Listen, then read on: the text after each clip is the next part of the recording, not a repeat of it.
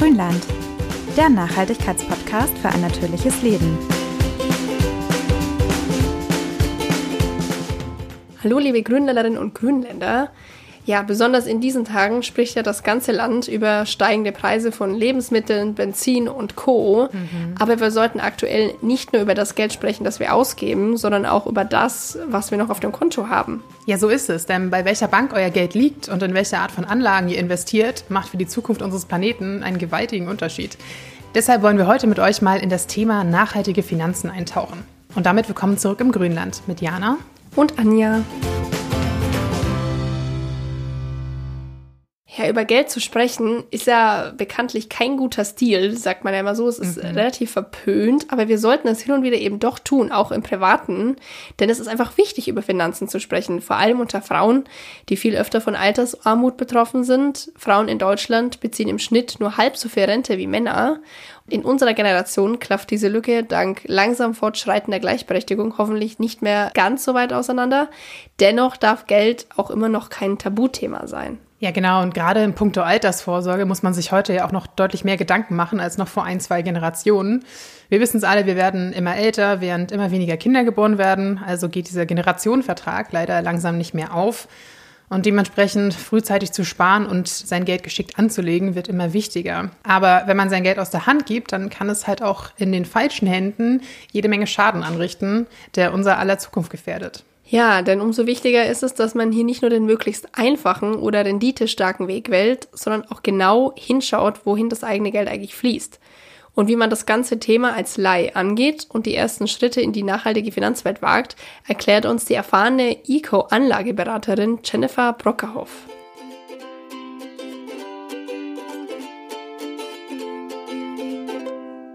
Ja, hallo Jennifer. Erstmal vielen Dank, dass du bei uns im Podcast bist und mit uns über das doch recht komplexe Thema grüne Finanzen sprichst. Vielleicht gleich mal zu Beginn, in welchen Bereichen wird denn Geld normalerweise angelegt? Worauf wird dabei spekuliert?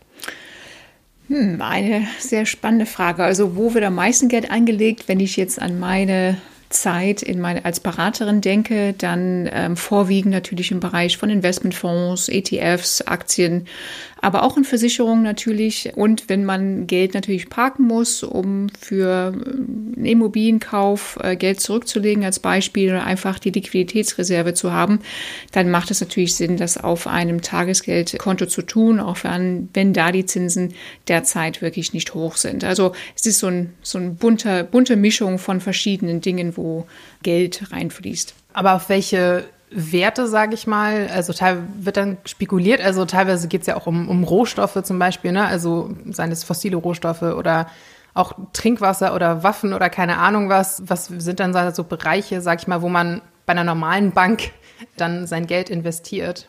Mm.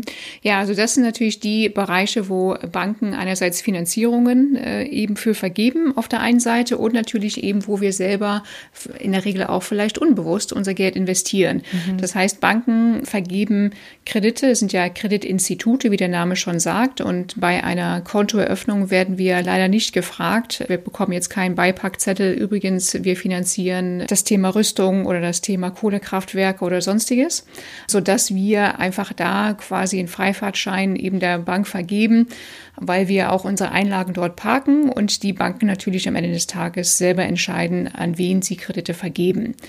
Wenn wir natürlich daran denken, wie wir selber investieren, sei es jetzt eben im Bereich der Altersvorsorge oder eben auch mit Versicherungen, dann ist es auch so, dass die Beiträge oder die ähm, monatlichen Beträge, die wir überweisen, auch investiert werden. Und die werden wiederum von der Versicherungsgesellschaft investiert. Und da kann natürlich eben vorkommen, dass es Atomkraftwerke, fossile Brennstoffe oder Firmen, die mit Menschenrechtsverletzungen zu tun haben, dass dort Geld investiert wird. Kann man das irgendwie eigentlich nachschauen? Also muss jede Bank das offenlegen an irgendeiner Stelle? Bisher ist es so, dass Banken das natürlich nicht offenlegen mussten, aber wir haben durch die Arbeit von vielen Nichtregierungsorganisationen, also NGOs, wie beispielsweise Facing Finance oder Urgewalt, über die letzten Jahre immer wieder Publikationen, die im Internet frei abrufbar sind, wo man genau sehen kann, welche Banken, sage ich mal, die, die schlimmsten Schmutzquoten in Anführungsstrichen haben. Das heißt, äh, welche Banken sind eben äh, mit den größten Kontroversen und eben auch äh, mit Branchen konfrontiert, die wir im Normalfall nicht gutheißen würden. Okay. Also es, es gibt eine Möglichkeit, sage ich mal. Absolut. Also da ist es so, dass in Zukunft eben auch immer mehr Banken offenlegen müssen, wo investiert wird, Versicherungsgesellschaften genauso. Und durch diese zunehmende Transparenz werden wir aus meiner Sicht auch in den nächsten Jahren und Jahrzehnten äh, den Vorteil haben, dass Menschen dann von vornherein sagen werden, okay, das möchte ich nicht. Mhm. Ja, oder die Banken sich halt auch gezwungen fühlen, ne? anders zu investieren, sage ich mal. Ja, das sogenannte Signaling. Ne? Es ist ja, hat ja eine Signalwirkung, wenn immer mehr Menschen einerseits danach fragen und andererseits vielleicht auch dann direkt ins Handeln kommen. Also wir haben ja grüne Banken schon seit vielen Jahren am Markt, die ja von vornherein Geschäftsmodelle haben, die soziale Projekte fördern, ökologische Landwirtschaft oder das Thema Kultur und Bildung, die das quasi in der DNA haben, aber vielleicht bis dahin nicht so bekannt waren. Also ich merke auch in Vorträgen immer wieder, dass bestimmte Namen wie zum Beispiel die GLS Bank, ohne jetzt dafür Werbung zu machen, aber dass diese Bank einfach auch deutschlandweit teilweise noch gar nicht bekannt ist. Und äh, das, was man nicht kennt, da kann man entsprechend auch nicht investieren oder sein Konto eröffnen. Und deswegen ist es umso wichtiger, diese Banken, die nachhaltig orientiert sind, viel mehr in den Fokus zu stellen. Jetzt leben wir ja in Deutschland in einem sehr sicherheitsbedürftigen Land. Also wir sind ja gar nicht so die großen Spekulanten. Wenn man sein Geld jetzt nicht unbedingt aktiv anlegen will, sondern einfach sein Geld irgendwo liegen haben will. Auch bei einer grünen Bank natürlich. Wie kompliziert ist denn der Wechsel zu einer neuen Bank? Gerade zu den etwas, sag ich mal, weniger bekannteren, kleineren Banken? Mhm. Also der Wechsel ist zum Glück äh, sehr einfach mittlerweile. Es gibt ja eben auch da seit vielen Jahren neues Gesetz, wo die äh, alte Bank eben auch helfen muss, beim Bankumzug dabei zu sein. Also quasi mitzuhelfen, sodass eigentlich innerhalb von 14 Tagen so ein Bankenumzug von einem Girokonto erledigt sein müsste. Also es gibt da eigentlich keinen Grund zu sagen, es ist jetzt total kompliziert, weil die Daueraufträge laufen und die Lastschrifteinzüge und man hat keine Zeit und keine Lust dafür. Dadurch, dass man diese Hilfestellung hat, sind da die Hindernisse und auch die ja, Argumente, das nicht zu tun, eigentlich weggefallen. Was heißt Hilfestellung? Also sage ich dann einfach nur der neuen Bank, hey, ich möchte zu euch wechseln und die kümmern sich dann quasi, dass sowas wie Daueraufträge und so weiter übertragen werden oder wie läuft das? Genau, also wir kommunizieren eben mit der alten Bank. Man äh, unterschreibt eben so eine Art Umzugsservice-Auftrag, ähm, sodass eben auch da die Banken untereinander kommunizieren und dementsprechend auch über den Zahlungsverkehr, das, was bisher übers Konto gelaufen ist, Lastschrifteinzüge, SEPA, Lastschriftmandate und so weiter, dass diese Dinge eben auch übermittelt werden, damit eben auch das Ganze reibungslos abläuft. Spannend. Ich muss nämlich sagen, mein letzter Bankwechsel ist jetzt auch schon einige Jahre her. Dann wird es jetzt Zeit. Da hatte ich schon ein Konto bei einer anderen Bank und habe das andere einfach gekündigt und dann war das relativ unkompliziert. Und ich dachte auch immer so, hm, wenn man das jetzt alles händisch wieder umsortieren muss, ist halt schon aufwendig. Aber wenn es mittlerweile so einfach ist, dann spricht ja tatsächlich nicht mehr viel dagegen. Mhm, genau. Ganz kurz zu den Basics, bevor wir dann noch tiefer einsteigen in das Thema anlegen. Wie viel von seinem Einkommen sollte man denn generell beiseite legen und wie teilt man das Ersparte am besten auf in Altersvorsorge, Notgroschen, kurzfristige Käufe etc.? Also es gibt so eine schöne Regel, die man sich gut merken kann, diese 50-30-20-Regel. Das heißt, von dem Einkommen, was man hat, wenn man jetzt Angestellter ist, kann man äh, dann sich ausrechnen lassen, okay, vom Netto, was auf meinem Konto bleibt, sollten im besten Fall so an die 50 Prozent für Pflichtausgaben wie Miete oder Kreditrate für die Immobilie und äh, für bestimmte Versicherungen runtergehen. Dann 30 Prozent sind so Kann-Ausgaben, also Dinge, die sein können, aber nicht müssen. Dazu gehört klassischerweise auch ein Auto, ist ja auch nicht Pflicht in der Regel, sondern da kann man auch auf andere äh, Dinge umsteigen, wie ÖPNV oder Fahrrad oder sonstiges. Und im besten Fall hat man mindestens eine Sparquote von ungefähr 20 Prozent. Das hört sich vielleicht erstmal viel an. Ähm, es gibt manche Menschen, die es sogar schaffen, die Sparquote sogar auf 50 Prozent zu steigern. Das sind aber die Frugalisten sozusagen, die von vornherein extrem sparsam sind. Aber sage ich mal, diese Grundregel 50, 30, 20, da kann man sich einfach mal den Spaß machen und die letzten ähm, zwei bis drei Monate durchgehen und schauen, okay, wie viel waren wirklich Pflichtausgaben und wie viel hat man vielleicht eben auch für Dinge ausgegeben, die nicht unbedingt sein müssen. Und dazu gehört eben auch ein Abo von Streamingdiensten und sonstiges. Ne? Also es ist ja nichts, wovon wir nicht weiterleben können, wenn wir das morgen nicht machen. ich, dachte gerade so, oh, mein Musikstreaming-Dienst, den nutze ich halt schon viele Stunden am Tag. Das würde ich schon vermissen. Aber klar, ich meine, es geht dann ja auch darum, wenn man jetzt nicht völlig Geldnot hat, auch mehr darum zu sagen, welche Dinge nutze ich halt nicht so, ne? Die einfach so mitlaufen und halt eben nur so kleinere Beträge auf dem Konto sind, die sich aber halt läppern am Ende des Monats, ne? Die man halt auch mal aussortieren kann. Ja, also man soll jetzt auch nicht total asketisch unterwegs sein, sondern äh, es ist ja Luxus, eben auch sich bestimmte Dienste zu leisten oder einfach auch irgendwie zur Massage zu gehen oder ähm, irgendwie ins Theater und sonstiges. Aber das gehört eben zu diesen 30 Prozent, wo man rein theoretisch auch Sparpotenzial hätte um eben auf die 20 Prozent zu kommen für diese Sparquote, die im Idealfall natürlich nicht nur Vermögensaufbau ist, sondern eben auch das Thema Altersvorsorge berührt. Ich weiß, ich habe das auch mal gemacht. Ich habe es nur einen Monat, glaube ich, durchgezogen, weil es wirklich anstrengend war. Aber ich hatte mir so eine App runtergeladen. Ich kann gar nicht mehr sagen, was das war, wo man wirklich halt genau Einnahmen und Ausgaben eintragen konnte. Mhm. Und da habe ich halt wirklich alles reingeschrieben. Also jeden Kaffee, den ich mir irgendwo gekauft habe und keine Ahnung was. Und dann konnte man das so nach Kategorien halt aufteilen, in welchem Bereich man was ausgegeben hat. Und das war teilweise ja vorhersehbar und andererseits ähm, in anderen Bereichen echt überraschend, muss ich sagen, wo ich dann dachte, oh, okay, da habe ich jetzt doch ganz schön viel mehr ausgegeben, als ich dachte. Also das nur mal so einen Monat durchzuziehen, bringt schon mal eine ganze Menge, finde ich, um sich so einen Überblick auch zu verschaffen. Absolut. Du erklärst in deinem Buch ja auch verschiedene Asset-Klassen, wie das so schön heißt. Mhm. Kannst du mal sagen, welche Anlagemöglichkeiten dann wirklich am besten für Einsteigerinnen und Einsteiger geeignet sind, die sich halt noch nicht so auskennen am Markt? Hm, also das Thema Anlageklassen hört sich immer kompliziert an, ist es aber am Ende des Tages gar nicht, weil das, also das Thema Girokonto, Tagesgeldkonto ist das, was die meisten von uns schon haben und das ist so das Einfachste. Dann gibt es natürlich der Bereich der normalen äh, Rentenversicherung, ob es jetzt klassisch ist oder eben auf Fonds basiert, um eben so einen Grundstein für die Altersvorsorge aufzubauen. Danach kommen natürlich die Bereiche der Kapitalanlage, sei es das Thema Immobilien, Fonds, wo man Anteile an der Börse bzw. über die Anlagegesellschaften kaufen und wieder veräußern kann, äh, normale Investmentfonds oder ETFs im Bereich der Aktien oder eben auch in anderen Bereiche wie Anleihen und natürlich eben auch so Spezialthemen wie Rohstoffe und mittlerweile auch das ganze Kryptothema, was ja schon meines Erachtens ja implementiert ist als Anlageklasse und immer beliebter wird. Mhm. Wie seriös stufst du das ein? Das ist ja so ein bisschen zwiespältig, wird das ja immer betrachtet.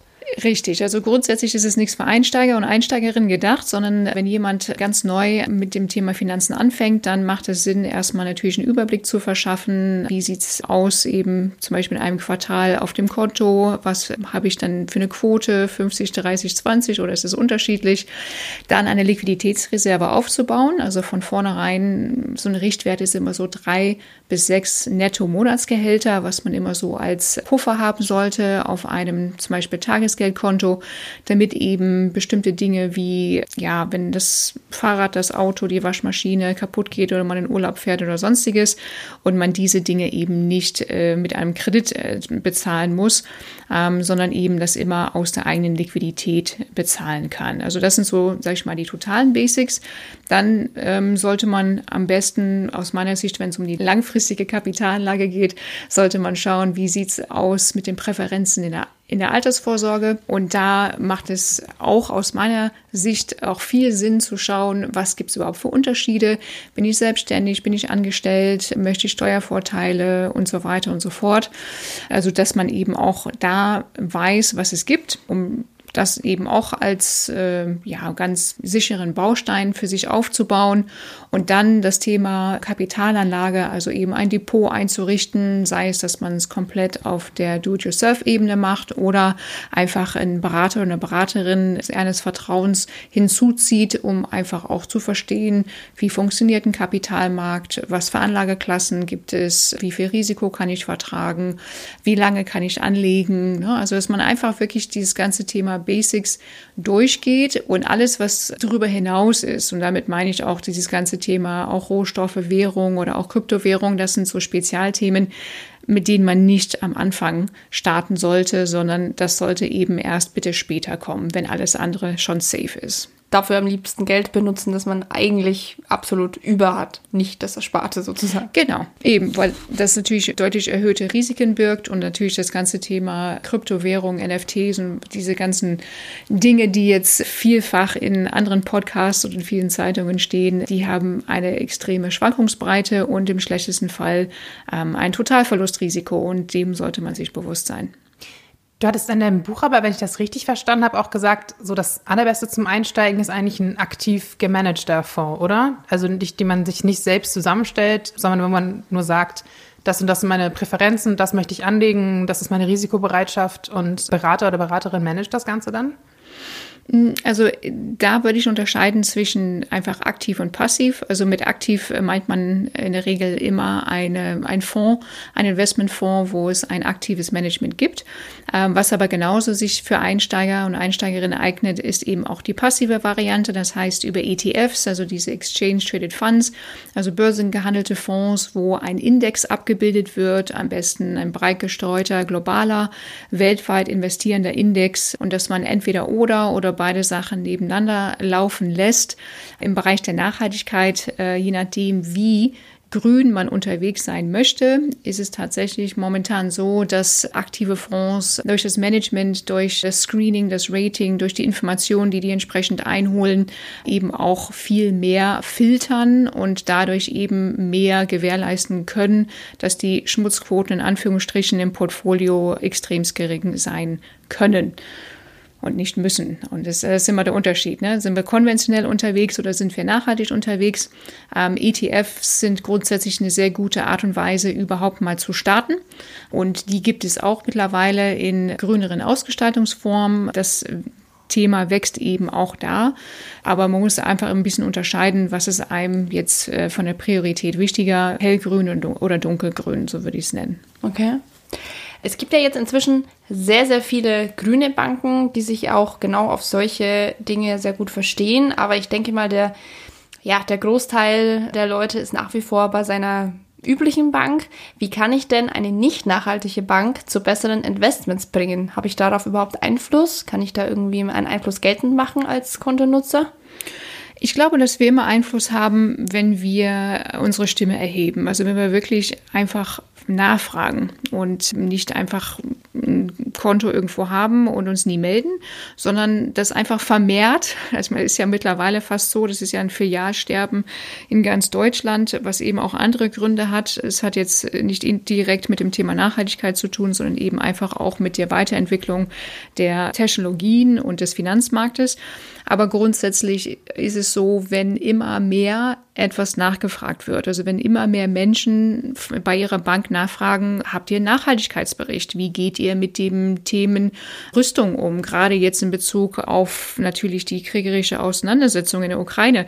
Das wird auch gerade da sehr stark nachgefragt. Und je mehr Menschen das nachfragen, umso mehr wird das natürlich auch in bestimmte andere Abteilungen weitergetragen, sodass äh, man schon in der Regel damit bewirkt, dass nicht nur diese Geschäftsleitungen zum Nachdenken kommen, sondern eben gegebenenfalls auch vielleicht die Geschäftspraktiken ändern, auch wenn das natürlich jetzt nicht von heute auf morgen geht. Aber man sieht eben auch in anderen Bereichen, Dinge verändern sich, wenn einfach der Mainstream anfängt, anders zu handeln. Und das würde ich mir entsprechend auch wünschen, weil wir haben Nachhaltigkeitsbanken in Deutschland, die sehr äh, stark wachsen, sehr, sehr stark wachsen, aber trotz alledem, die können jetzt nicht von heute auf morgen jeden konventionellen Kunden aufnehmen, weil dafür reichen die Kapazitäten auch nicht. Also mhm. es ist wichtig, eben auch die, die schon bestehen, auf dem Weg der Transformation zu begleiten. Ja, es ist ja auch nicht das Ziel, sag ich mal, das große Bankensterben, sondern eher ein Umschwung in die richtige Richtung. Ne?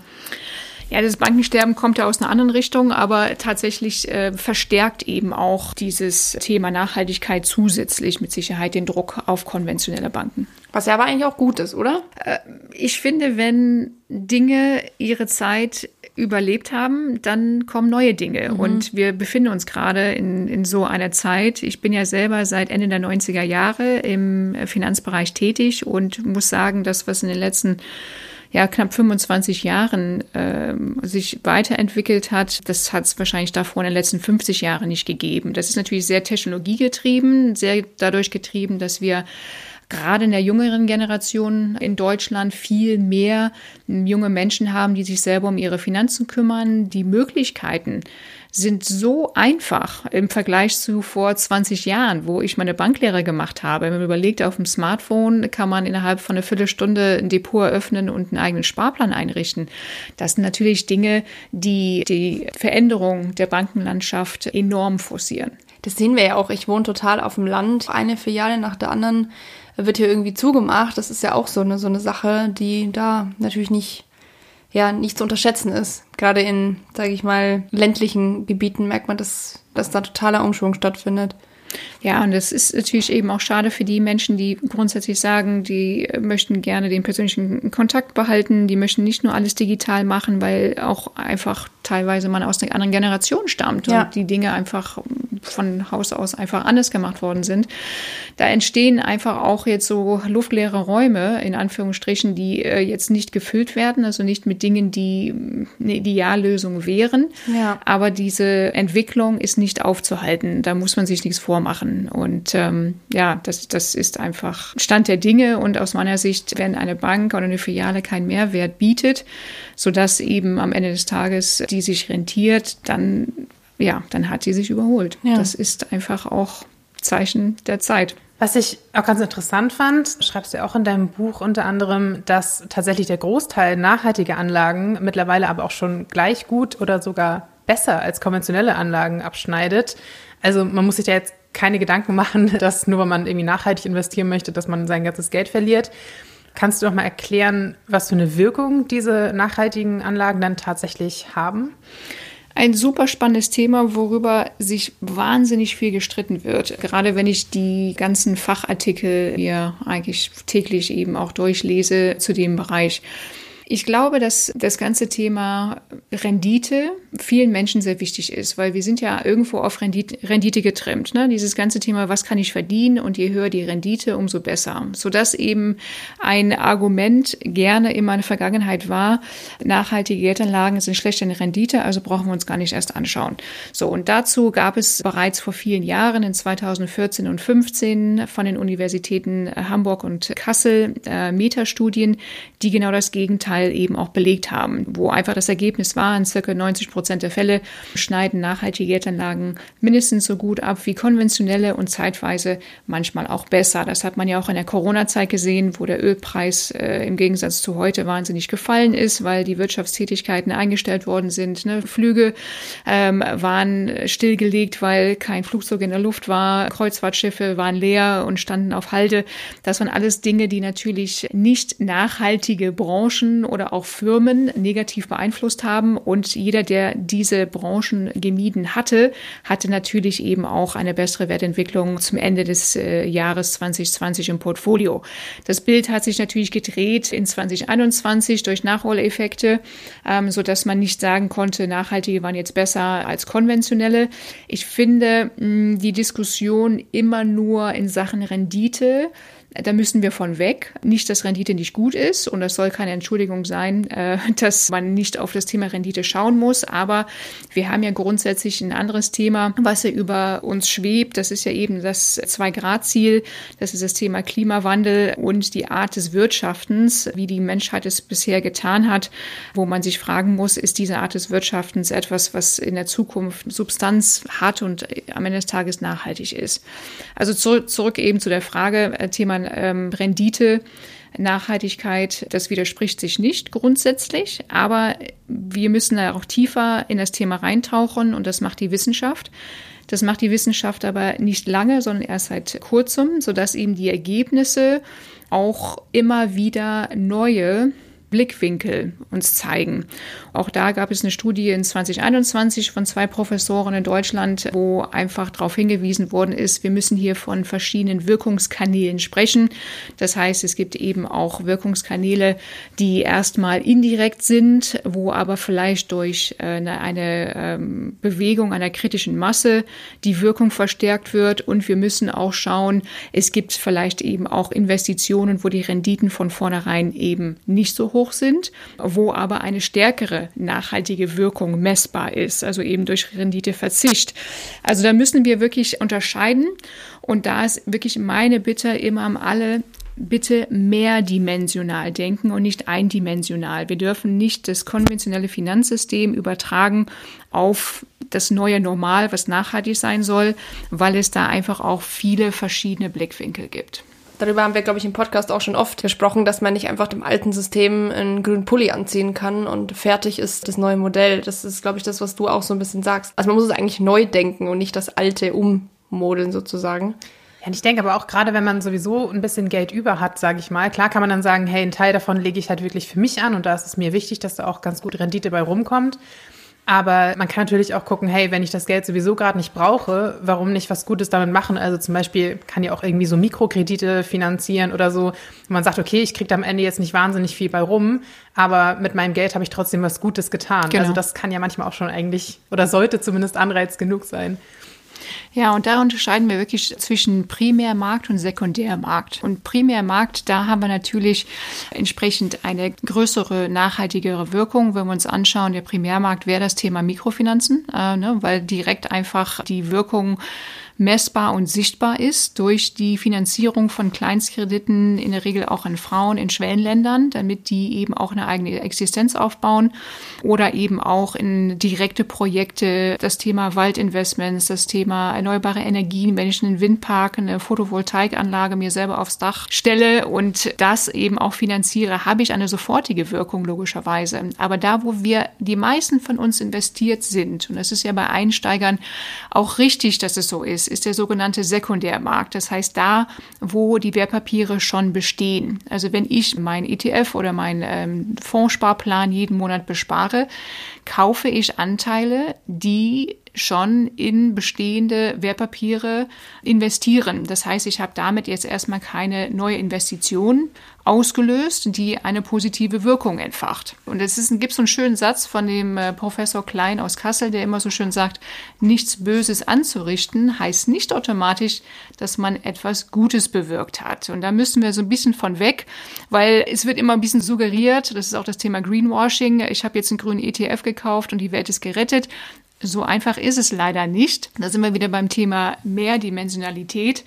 Es heißt aber nicht, dass es schlimm ist. Wenn ich Einsteiger bin, dann kann ich einfach erstmal nichts anderes tun. Aber ich habe schon etwas gemacht, indem ich mein Konto gewechselt habe und meine äh, Sparpläne, sei es jetzt auf der Versicherungsebene oder durch ETFs oder Fonds, auf grün, grün umgestellt habe. Also diese indirekte transformative Wirkung, die ist noch nicht so erforscht, aber man sollte da die Wirkung auch nicht unterschätzen.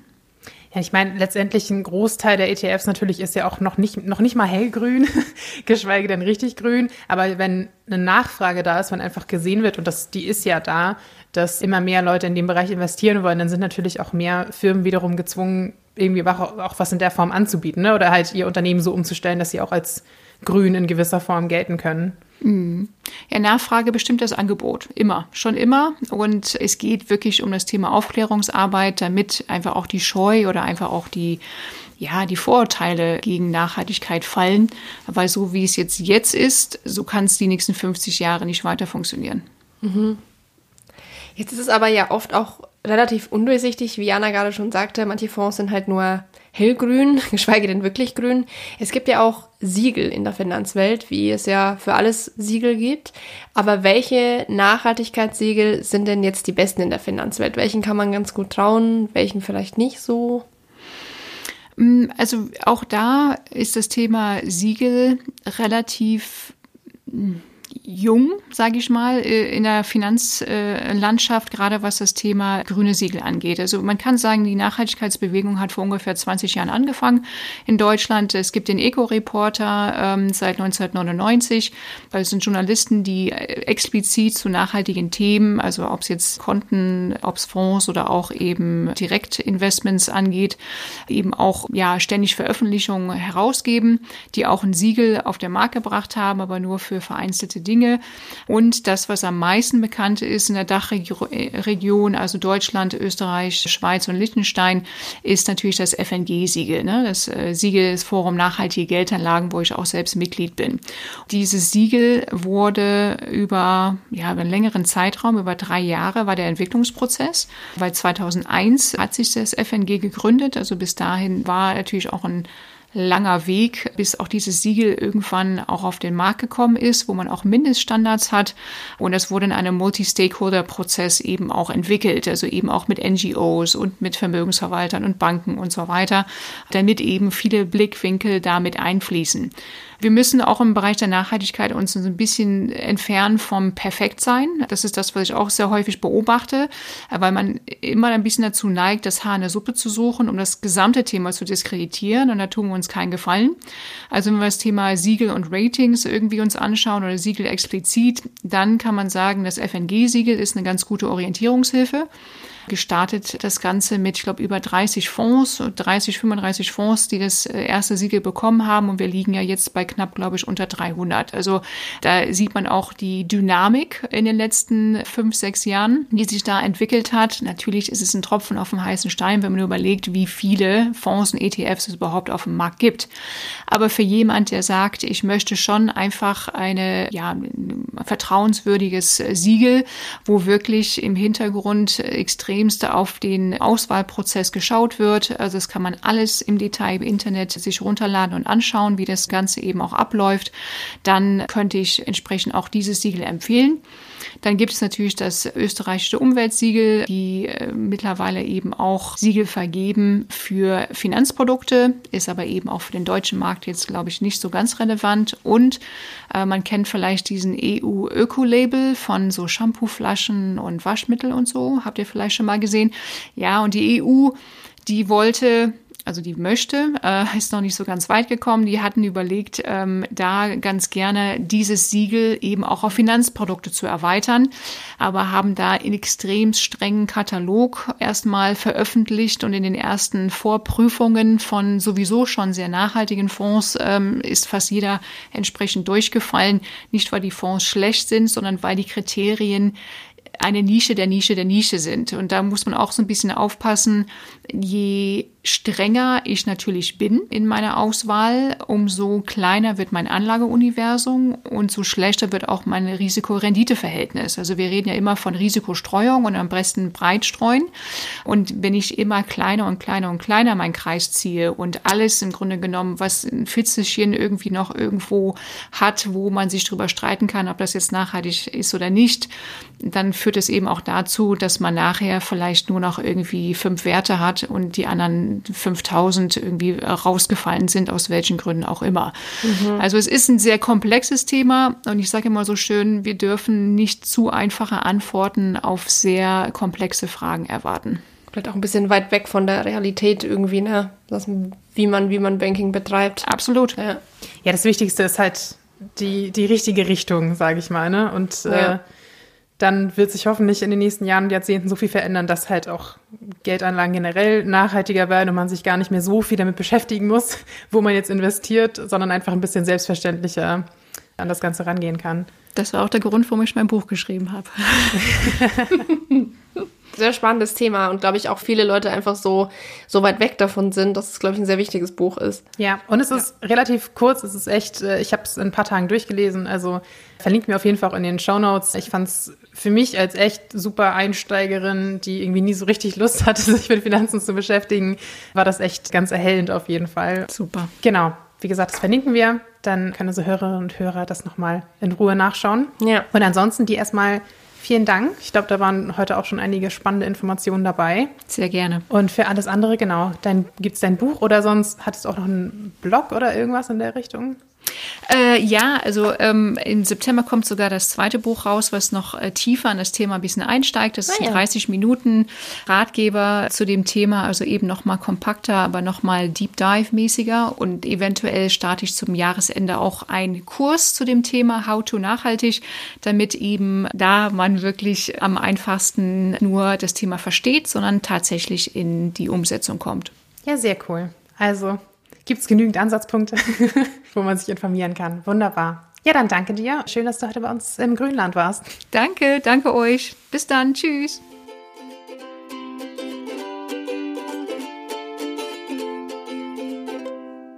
Ja, Jennifers Buch Grüne Finanzen verlinken wir euch auch nochmal in den Show Notes. Äh, es war echt ganz cool als Einstiegsmaterial, also generell finde ich, was Finanzen angeht, aber natürlich auch im nachhaltigen Bereich. Wenn ihr jetzt aber immer noch keine Lust habt, euch mal ausführlicher mit dem Thema auseinanderzusetzen, und ich kann es nachfühlen, es ist nicht ganz einfach, dann könnt ihr natürlich auch versuchen, mal einen Großteil Arbeit abzugeben, nämlich wenn ihr in aktiv gemanagte Fonds investiert.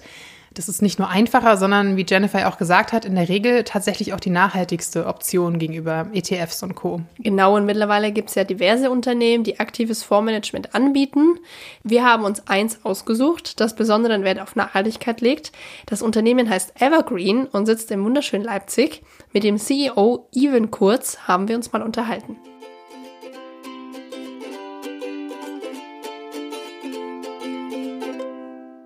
Schön, dass du bei uns im Podcast bist, auf jeden Fall. Ganz herzlich willkommen im Grünland. Ja, hallo erstmal. Ich freue mich, dass ich bei euch sein darf. Heute wollen wir ja ein bisschen in die Finanzwelt einsteigen, genau gesagt in die grüne Finanzwelt. Anbieter für Geldanlagen gibt es ja viele. Was macht aber jetzt Evergreen so besonders? Evergreen, wie der Name schon verrät, so ein Stück weit ist ein nachhaltiger Anbieter von Finanzdienstleistungen. Außerdem ein ja, man könnte sagen, Produzent von Finanzdienstleistungen. Das heißt, wir vermitteln keine fremden Produkte, sondern wir bauen alles selbst von, ja, von kleinen Wertsicherungsfonds bis hin zu großen global diversifizierten Aktienfonds. Und zusätzlich, und das ist eine weitere Besonderheit bei Evergreen, ist, dass wir eben nicht nur diese Fonds managen, sondern eine eigene sogenannte digitale Vermögensverwaltung anbieten. Das heißt, die Menschen können bei uns auf der Plattform evergreen.de ein Depot eröffnen, das ist kostenfrei, sich ihr Risikoprofil ermitteln lassen und dann in nachhaltige Formen der Geldanlage investieren. Ähm, kannst du das vielleicht auch mal kurz Schritt für Schritt so erklären, wie die Depoteröffnung bei euch dann funktioniert? Das ist im Prinzip ganz einfach und man braucht eigentlich nichts anderes als ja einen Personalausweis oder Reisepass, mit dem man sich später dann online identifiziert und ja einen Euro Startkapital, mit dem man das Evergreen Depot oder die Vermögensverwaltung startet. Das Ganze beginnt mit einem Online Fragebogen zur persönlichen Vermögenssituation, Fragen zu den Zielen der Geldanlage. Ist es eher kurzfristig orientiert, zum Beispiel für Notgroschen, an den man auch jederzeit rankommen muss, oder langfristige Sparziele, zum Beispiel für die Altersvorsorge oder vielleicht ein Sabbatical.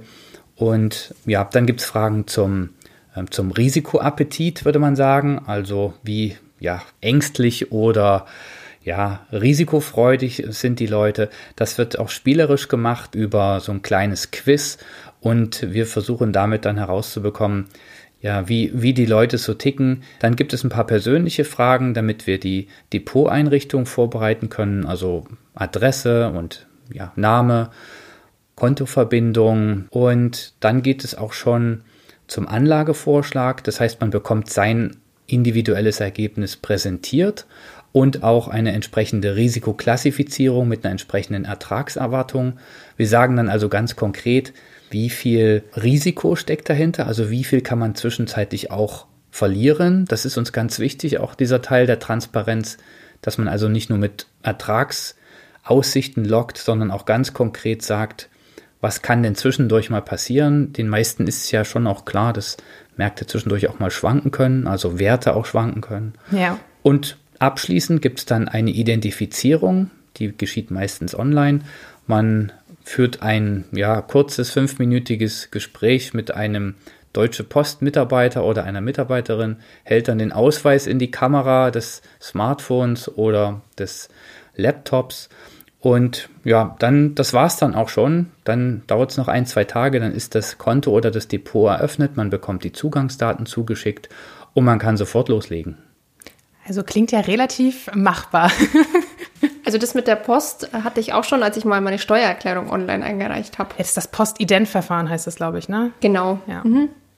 Relativ unkompliziert. Ich, ich versuche das immer zu vermeiden, aber, aber, in dem Fall ist es natürlich wichtig, dass man auch äh, sich selbst und seine Daten dann natürlich schützt. Ne? Also das ist ja bei, bei entsprechenden Summen dann auch das Allerwichtigste. Ja, die sind auch 24 Stunden, sieben Tage die Woche tatsächlich erreichbar, habe ich festgestellt. Wow.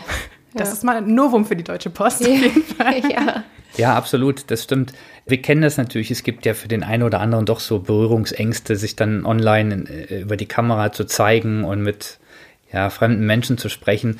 Das heißt, man hat auch immer die Möglichkeit, sich diesen, diesen Post-Ident-Coupon, den es schon früher gab für die Post zur Identifizierung, auch runterzuladen, auszudrucken und damit dann zu einer Postfiliale zu gehen, so oldschool sozusagen. Stimmt, das habe ich auch schon mal gemacht, ja. Ja. Das ist auch ganz easy, ja. Ja, also das geht auch. Ja, ist auf jeden Fall gar nicht so schwer. Ich glaube, das sind so, so Barrieren, die man sich im Kopf setzt. Aber an sich, wenn man schon online mit Geld irgendwie hantiert, geht es wahrscheinlich auch nicht ohne Handy und ohne Online-Zugang, lustig natürlich. Ja. Gefühlt sprechen ja im Moment alle nur noch von ETFs, ETF-Fonds, aber ihr verwendet bewusst keine. Kannst du kurz erklären, warum und wie ihr das angelegte Geld stattdessen investiert? Ja, gerne. Also grundsätzlich kann man sagen, dass Privatanleger und ETF eigentlich eine ganz gute Kombination sind, weil es den ja, Anlegerinnen und Anlegern damit ermöglicht wird, sehr günstig in Aktien zu investieren oder in andere Anlageformen wie Anleihen. Das ist schon mal ein Fortschritt gegenüber vielen undurchsichtigen Publikumsfonds, die es, die es ja schon seit Jahrzehnten gibt, die dann häufig aber auch mit enorm hohen Kosten versteckt, aber auch offen zu tun haben. Und hohe Kosten bei der Geldanlage bedeutet am Ende immer, dass weniger vom Ertrag übrig bleibt. Ja, man muss sich vorstellen, äh, mit Aktien kann man langfristig vielleicht um die 6 bis 7 Prozent pro Jahr verdienen. Das sieht manchmal nicht so aus, weil manchmal sind es auch 30 Prozent in einem Jahr, dafür sind es im nächsten Jahr dann minus 40. Aber im Durchschnitt sind es so 7 Prozent. Und jetzt kann man sich als ähm, Anlegerin oder Anleger schnell vorstellen, dass wenn von diesen sieben erzielbaren Prozent zwei, drei oder gar vier Prozent pro Jahr an Kosten abgehen, dass dann nicht viel übrig bleibt. Und deswegen sind ETFs erstmal ja, eine gute Sache, weil dort, die sind günstig, da geht nicht so viel ab. Die Herausforderung, die es bei ETFs gibt, ist natürlich erstmal die Auswahl. Man muss sich also unter den vielen tausend Angeboten etwas aussuchen. Und da gibt es ja Aktien, ETFs, Anleihen-ETFs. Für Gold gibt es mittlerweile auch ETFs und Öl und alle möglichen anderen Rohstoffe. Ich glaube, mittlerweile gibt es sogar für Kryptowährungen auch ETFs. Also Wahrscheinlich, ja. ja, das, das heißt, die Anlageentscheidung für ein bestimmtes Segment, Aktien, Anleihen, Rohstoffe und so weiter, die müsste man dann immer noch selbst treffen. Und dann ist der ETF ja im Prinzip nur ein Instrument, um seine eigene Anlageentscheidung umzusetzen. Die Herausforderung, die aber am größten ist, ist eben diese Anlageentscheidung. Und deswegen gibt es die Hilfe bei Evergreen, erstmal das Risikoprofil zu ermitteln und über sich selbst im Klaren zu werden, was kann ich überhaupt riskieren und was nicht. Und damit dann aber auch nicht mehr riskiert wird als das, was beim Test rausgekommen ist. Dazu braucht man eben eine aktive Komponente, das ist bei uns das Risikomanagement, sodass wir auch sehr stark variieren, je nach Marktsituation, welche Risiken die einzelnen Anlegerinnen und Anleger eingehen. Heißt konkret, Aktienquoten oder Anleihenquoten werden sehr stark unterschiedlich gewichtet, sehr stark variiert. Also ganz einfach, wenn gerade Stress an den Börsen ist und alles fällt, dann sorgen wir dafür, dass eben Aktienanteile verkauft werden, dass das Geld zwischendurch geparkt wird im, im sicheren Bereich, auch mal als, als Kasse oder Geld gehalten wird und wenn dann die Märkte wieder steigen, dann man auch wieder sukzessive an dem Markt partizipiert, indem wir dann die Investitionsquoten wieder aufstocken. Bei einem ETF ist das immer gleich. Also wenn ich einmal 100% Aktien habe, dann bin ich nach oben mit den 30% genauso dabei, wie eben auch nach unten mit den minus 40%. Und es gibt eben keine Komponente, die das Risiko reduziert oder gar der einzelnen, ja, dem einzelnen ähm, Risikoappetit anpasst. Und das ist der Vorteil, wenn man einen Manager hat, der dafür sorgt, dass möglichst nicht viel anbrennt. Ja, und bei euch ist es ja tatsächlich so, dass ihr tagtäglich drauf schaut, ne? Also nicht so nach dem Motto, man investiert jetzt einmal und alle paar Monate guckt ihr mal, wie die Lage so ist, sondern dass ihr wirklich tagtäglich das entsprechend anpasst, sodass dieses Risikolevel, das man am Anfang gewählt hat, äh, auch tatsächlich eingehalten wird. Das stimmt.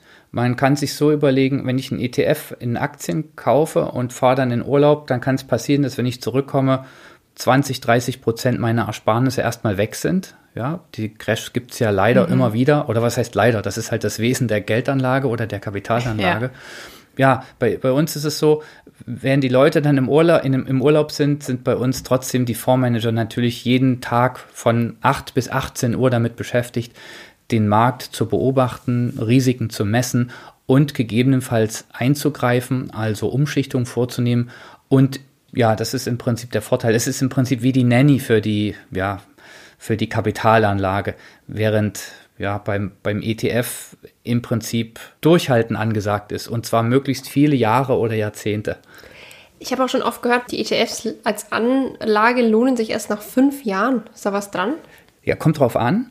Wenn das ETFs auf Aktien sind, ich also mein Geld in, in Aktien investiere, die den ETF dann im Prinzip repräsentieren, dann ist generell eine sehr lange Anlagedauer, ein sehr langer Anlagehorizont nötig. Um mal ein Beispiel zu nennen. Einige kennen vielleicht den MSCI Welt, das ist ein global, globaler Aktienindex, der umfasst im Prinzip die, größten und die meisten globalen Unternehmen und deren Aktien. Und die Performance und die Wertentwicklung wird eben gemessen. Und der ist in den letzten drei Jahren sehr, sehr gut gelaufen. Der ist fast nur gestiegen mit kleinen Unterbrechungen während des Corona-Crashs. Das suggeriert natürlich, dass man zum Beispiel in fünf Jahren immer im Plus ist oder schon im Plus ist.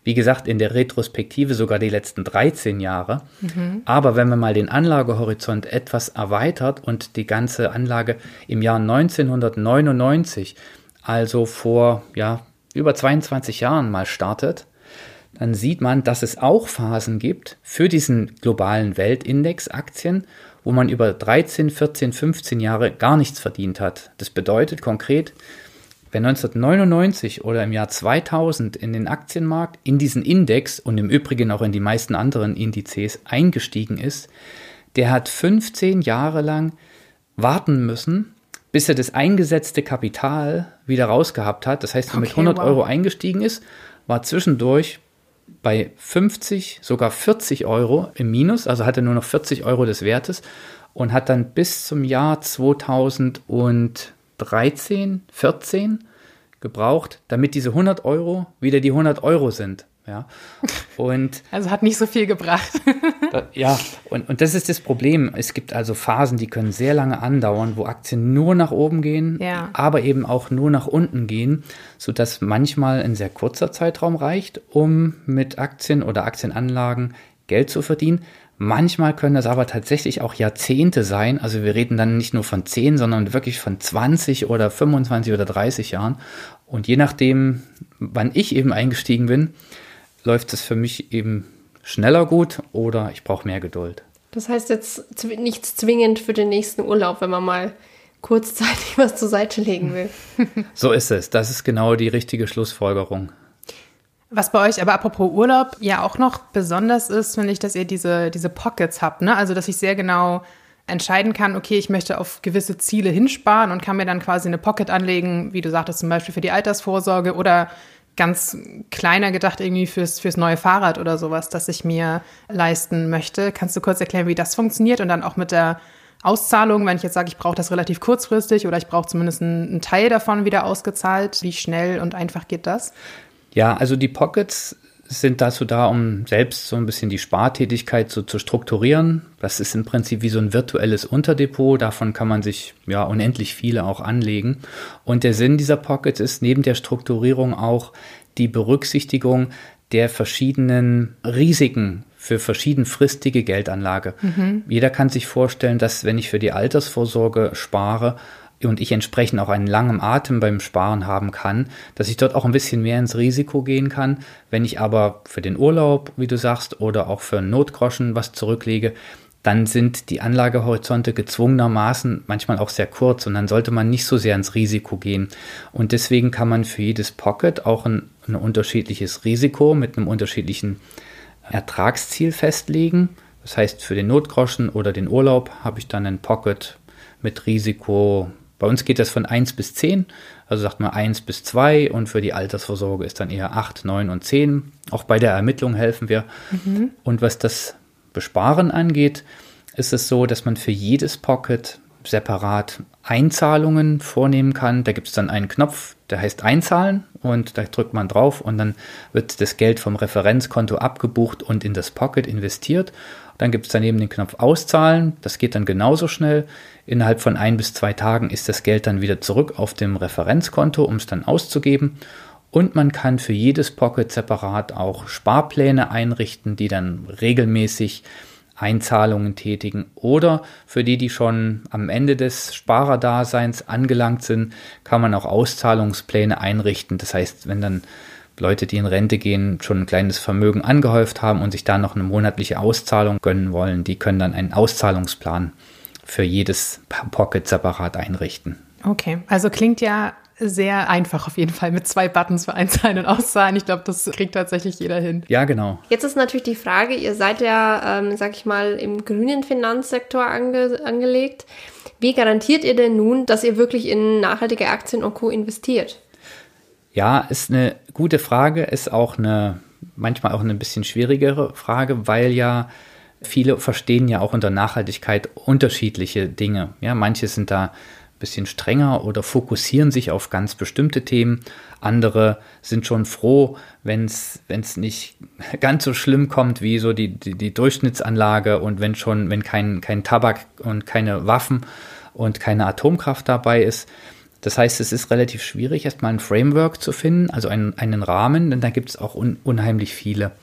Für die Fonds, die wir managen, machen wir das so, dass wir uns an den ESG-Kriterien ähm, also Nachhaltigkeitskriterien für, für Kapitalanlage orientieren, die dann bestimmte Sachen einfach ausschließen. Dann nutzen wir sogenannte Screening-Modelle, zum Beispiel von, von MSCI. Dort wird im Prinzip jedes Unternehmen nach verschiedenen Nachhaltigkeitskriterien bewertet, sodass wir dann die raussuchen können, die unseren Kriterien entsprechen, die also nochmal ein bisschen strenger sind als das, was jetzt eine grobe Filterung über die ESG-Kriterien angeht. Und dann haben wir einen weiteren Punkt, das sind die sogenannten Impact Investments. Das bedeutet, wir suchen uns ganz bestimmte Investments und Projekte aus, die wir ganz gezielt in die Fonds reinkaufen, um ganz gezielt einen Impact zu haben, also Gutes zu tun. Als Beispiel könnte ich dann den, vielleicht den Microfinance-Anleihe von Invest in Vision. Das sind im Prinzip Mikrokredite, also Kleinstkredite, die an Menschen in Afrika und Asien vergeben werden, um sich damit selbstständig zu machen. Das wäre mhm. quasi so ein, so ein Impact-Investment, was nochmal über eine über ein nachhaltiges Investment in ein, sagen wir mal, bestehendes Unternehmen, was, was vielleicht erneuerbare Energien fördert, eben hinausgeht, weil es ganz konkrete Projekte fördert. Also es geht ja auch nicht immer nur um konkreten Naturschutz zum Beispiel oder so, sondern halt auch um, um soziale Nachhaltigkeit, ne, im Idealfall. Das stimmt. Wenn man sich mal die UN Social Development Goals anschaut, also die, die Ziele für Nachhaltigkeit, die von der UN aufgestellt werden, dann sieht man, wie vielschichtig das ist. Da ja. geht es tatsächlich nicht nur um, um Klimaschutz, sondern auch um Müllvermeidung, Plastik und viele soziale Themen, Leben unter Wasser und so weiter. Und ja, da versuchen wir möglichst auch viel davon abzudecken, damit es eben nicht nur ein, ein konzentriertes ja, Ökostrominvestment ist. Nee, cool, aber umso besser, dass, dass ihr da so guten Service tatsächlich anbietet. Wirklich gerade auch so für Leute wie Anja und mich, die sich jetzt noch nicht so viel mit dem Thema beschäftigt haben, ist es, glaube ich, echt gerade für den Einstieg ganz gut, da so ein bisschen an die Hand genommen zu werden und ja, auf jeden Fall. ja, so ein bisschen zu gucken, wie ist meine Risikobereitschaft und na, einfach auch klein anfangen zu können. Ich glaube, mit einem Euro kann man bei euch ja einsteigen, ne? Also ja, genau. das ist ja tatsächlich ziemlich risikofrei. Also ich glaube, das hat dann jeder übrig im Monat. Also vielen Dank dir erstmal, Eben, für das Interview und wir verlinken natürlich eure Website in den Show Notes. Die ist auch sehr, muss ich sagen, sehr schön gestaltet, sehr übersichtlich. Da werden auch nochmal unzählige Fragen beantwortet, die wir hier jetzt nicht so im Detail besprochen haben, zu den ganzen Fachtermini und so weiter. Also dann kann man da nochmal in Ruhe nachlesen. Ja, sehr gerne. Hat mir viel Spaß gemacht. Ihr interessiert euch für einen naturverbundenen Lebensstil? Dann schaut doch mal unsere Zeitschriften an. In der Landidee, Landapotheke, Landidee Altes Wissen und vielen anderen Heften zeigen wir euch jede Menge einfache Tipps und Anregungen zum Selbermachen, mit denen ihr euren Alltag Stück für Stück umweltfreundlicher gestalten könnt und euch selbst jede Menge Gutes tut. Ob Heilmittel aus der Natur, clevere Haushaltstricks oder nachhaltiges Essen. Es sind die kleinen Veränderungen, die Großes bewirken. Alle Hefte findet ihr unter landidee.info. Ja, wenn ihr euch noch weiter informieren wollt, Evergreen hat auch einen Blog neben der Website noch, auf dem auch viele Finanzthemen nochmal anschaulich erläutert werden. Zum Beispiel auch Finanzen, speziell für Frauen. Tatsächlich auch ein sehr interessantes Thema. Also da könnt ihr auch nochmal nachlesen. Natürlich könnt ihr euch auch andere Anbieter anschauen. Aber ich finde es auf jeden Fall ein ganz guter ja, Einstiegspunkt einfach. Man muss ja auch nicht immer alles auf eine Karte setzen. Man kann auch sagen, hey, ich lege hier jetzt mal einige hundert Euro an und schaue einfach mal, was draus wird, ne? Und orientiere mich da nochmal um. Also ist jetzt auch nicht clever, gleich irgendwo 20.000 Euro irgendwo zu investieren, ähm, sondern fangt klein an und tastet euch langsam an das Thema irgendwie ran. Aber es gibt auf jeden Fall genügend Angebote. Genau, irgendwann muss man auch mal anfangen. Und ich denke, so ein, so ein gemanagter Fonds ist ja vielleicht auch mal ja, ein guter Anfang, es aus, die, aus der Hand zu geben, und es dann aber trotzdem irgendwie zu machen. Ja, so ist es. Ja, jetzt von den grünen Finanzen zum grünen Futter. ja, zu etwas leichteren Themen. Ja. Möchtest du anfangen? Ja. Ich habe diesmal einen, einen YouTube-Kanal und zwar von Laura Kampf. Ich weiß nicht, ob sie dir was sagt. Hm, nee, sagt mir jetzt nichts. Ich bin tatsächlich auf äh, sie gestoßen über eine Terra X-Geschichte-Folge. Ja. ähm, also Terra X-Geschichte, der Podcast, wohlgemerkt. Ähm, Habe ich hier ja auch schon mal empfohlen.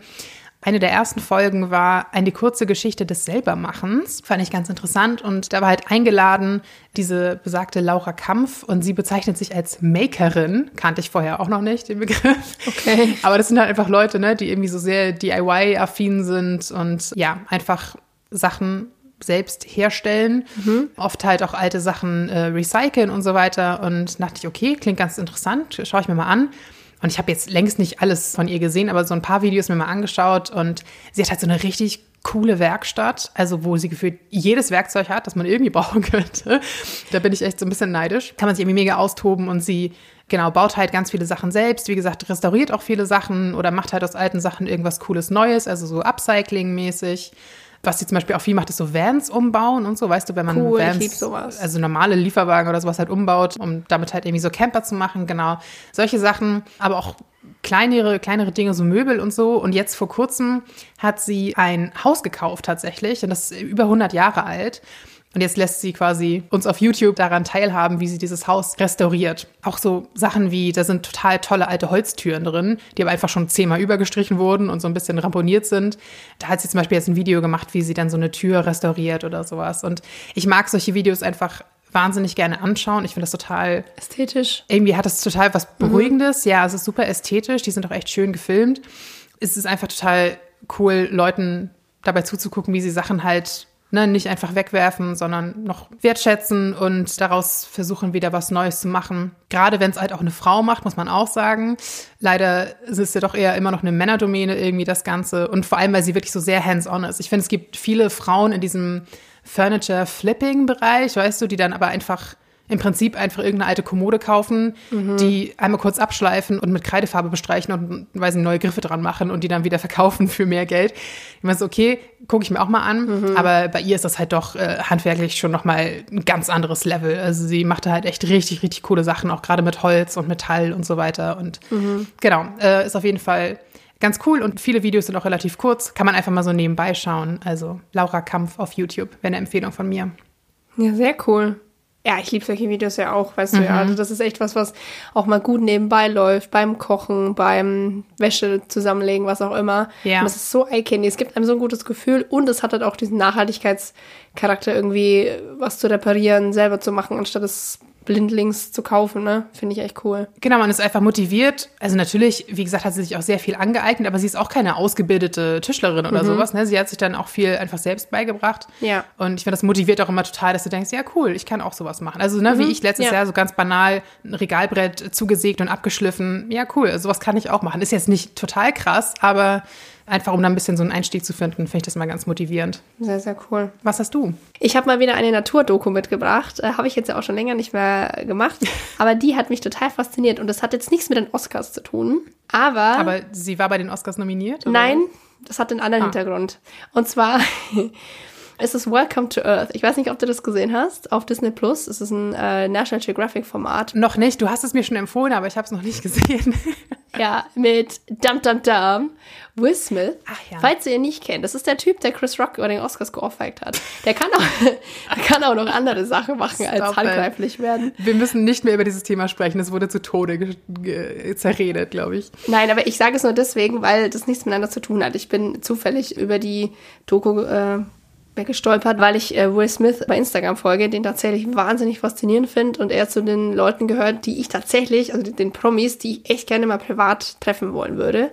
Und habe da gesehen, dass es diese Doku gibt von National Geographic und die sind ja generell immer sehr vielversprechend. National Geographic gehört ja zu Disney, glaube ich, inzwischen, ne? oder? Die haben, wie, wie alles wurde es von Disney aufgekauft, ja. Deswegen kann man auf Disney Plus die Sachen auch mittlerweile schauen, ne? Die Dokus. Ja, genau. Also das äh, findet man natürlich nicht immer nur gut. Das hat auch irgendwie kartellrechtlich, kann man drüber streiten. Aber da ist natürlich viel Geld da. Dementsprechend sind die wahnsinnig hochwertig produziert, diese Dokus. Und Welcome to Earth ist im Grunde, ja, wie soll ich sagen, also dass man die Faszination Erde so ein bisschen einteilt in verschiedene Sinneseindrücke, fand ich total cool gemacht. Und zwar, die Folgen heißen Stilles Gebrüll, Geheimnisse der Dunkelheit, Schwärme, Gerüche, die Geschwindigkeit des Lebens und jenseits der Angst. Und der Aufhänger ist sozusagen, dass Will Smith äh, sagt, okay, ich bin also nach, sag ich mal, westlichen Standards wahnsinnig erfolgreich. Ich bin aber in meinem ganzen Leben noch nie auf den Berg gestiegen. Okay. Ich bin noch nie im offenen Meer geschwommen. Ich habe noch nie das und das gemacht. Und das will ich jetzt mal machen. Und äh, National Geographic hat gesagt, hier, mach's mal, wir filmen's. ähm, also es sagt er auch so. Also wer, wer ihn kennt und verfolgt, weiß, dass es einfach seine Art ist, mit so einer kindlichen ja, Ignoranz, will man fast schon sagen, an Dinge ranzugehen. Fand ich sehr cool. Sagen wir Naivität, klingt ein bisschen netter. Ja, also wenn jemand so reich ist, ist es fast schon Ignoranz, würde ich sagen. Also, aber ja, klar. Ähm, er hat halt so eine kindliche, so eine kindliche Art, so eine Neugier, die ich wahnsinnig schätze in vielen Bereichen. Und diese Doku hat mich wahnsinnig fasziniert, weil ich da viele Dinge gesehen habe. Die hat, äh, wie gesagt, sechs Folgen, jeweils so 30, 40 Minuten. Viele Dinge gesehen habe, die ich so noch nie gesehen habe.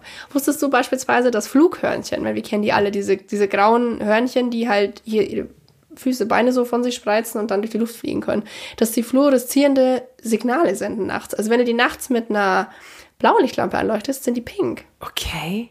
Das heißt, das ist dann auch, also er läuft da nicht alleine, sondern mit irgendwelchen Forschenden oder sowas, die ihm was erklären? Oder wie, wie ist das? Also in jeder Folge ist er, also gibt es so, ein, so ein, wie soll ich sagen, eine Rahmenhandlung. Er ist mit einem Experten oder einer Expertin zu einem bestimmten Thema unterwegs, beispielsweise in der Tiefsee, auf einem Vulkan, ähm, im Urwald und so.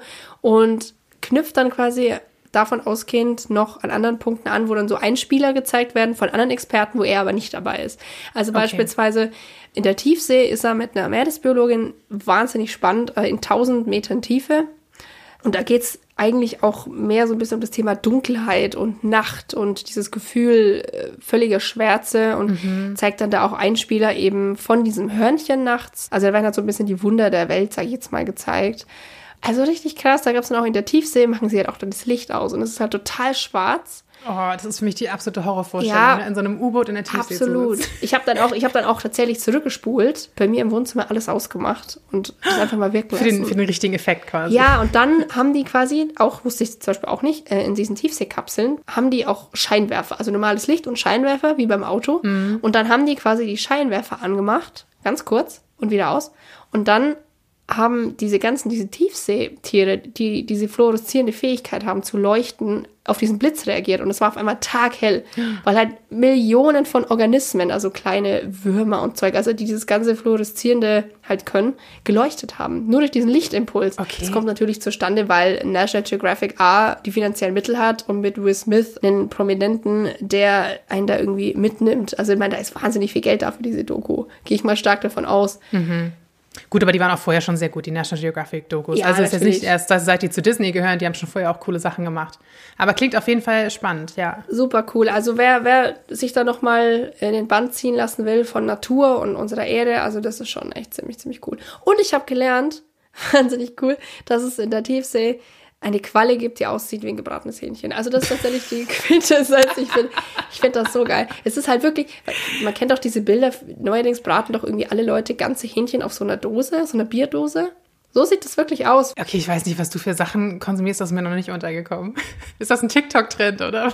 Nee, das ist so, das ist so ein Trend unter so, so Hardcore-Grillern, was du kennst du doch Wow. aus den USA, wenn Leute irgendwie so nichts anderes machen, als den jeden Tag zu grillen. Also diese, diese ganzen Grill-Competitions auf Netflix und so, wo Amerikaner gegeneinander grillen und noch mehr Steak und noch mehr. Und eine Zeit lang hatte ich da echt eine Faszination. Gegeneinander grillen, was für eine coole Formulierung. Ja, und da habe ich das gesehen, dass die Leute quasi also eine Bierdose öffnen, das Hähnchen äh, drüber stülpen. Das klingt jetzt total furchtbar, aber es ist wirklich so. Ich weiß, was du meinst. Und dann ja, ja. verdampftes Bier und du hast da dann quasi diesen Biergeschmack in dem Hähnchen drin. Und so sieht halt diese Qualle aus. Also wie so ein aufgestelltes Brathähnchen. Das ist voll verrückt. Also, da kann man noch viel lernen. Wer will Ich hoffe, sie haben die Qualle aber im Wasser gelassen und nicht gebraten. Ja, die- die- gegeneinander gegrillt. Nein, also die haben sie einfach nur angeleuchtet und das Funkeln auf sich wirken lassen. Also das ist auch so ein, Okay. eine fluoreszierende Qualle. Also cool gemacht, auch lustig. Willst mir eben, ja, schon echt cool. Ja, ja, sehr schön. Gönn ich mir mal demnächst auf jeden Fall. Ich hoffe, dass ich damit ein bisschen sein Image wiederherstellen kann. Äh, dass man auch noch was anderes sieht im Internet als das 23. Meme von dieser Ohrfeige. So ist es. Ja. Genau, wenn ihr noch irgendwelche Tipps habt, lasst es uns gerne wissen. Und natürlich gerne nochmal die kleine Aufforderung, für uns beim Podcastpreis abzustimmen. Wir verlinken das Ganze nochmal in den Show Notes. Geht wirklich ganz easy. Ihr geht auf die Seite, klickt auf einen Button und dann ist eure Stimme gezählt. Also kein aufwendiges Formular oder irgendwas. Und genau, da freuen wir uns sehr, wenn ihr für uns stimmt. Ja, ich habe von meiner Mama gelernt, wenn man im Inkognito-Modus geht, kann man zweimal abstimmen. Im normalen Browser im Inkognito-Modus. Müsst Okay, ihr nicht also machen. Eine Stimme erreicht uns.